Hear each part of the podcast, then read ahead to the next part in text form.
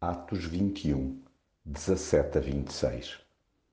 Quando chegámos a Jerusalém, os irmãos receberam-nos com muita alegria. No outro dia, Paulo foi conosco visitar Tiago e todos os presbíteros da igreja estavam lá reunidos.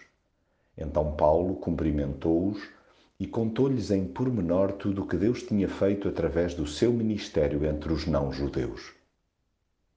É mesmo bom ser acolhido de braços abertos por aqueles que conosco servem apaixonadamente a Deus. Não tem preço possuir hospedagem em cada recanto do globo. Ter teto onde repousar, ainda assim, é a menor das bênçãos, pois ser alojado no coração suplanta tudo. Os momentos de reencontro são quase sempre emocionantes e repletos de histórias sem fim.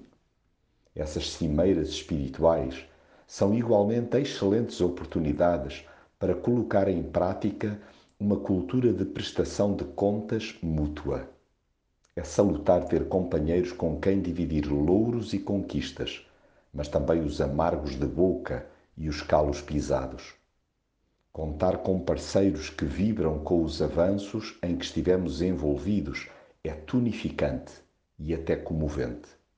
Essa noção apurada de reino permite aflorar aspectos delicados que urgem ser deslindados. Aí vem à tona a sensibilidade, na dosagem certa, para desfazer equívocos. As oportunidades imediatas são logo agarradas para sublinhar a unidade espiritual em Cristo, sem nunca beliscar a pureza do seu ensino. Mais do que ansiar por condiscípulos, Assim, desejo ser primeiro um deles.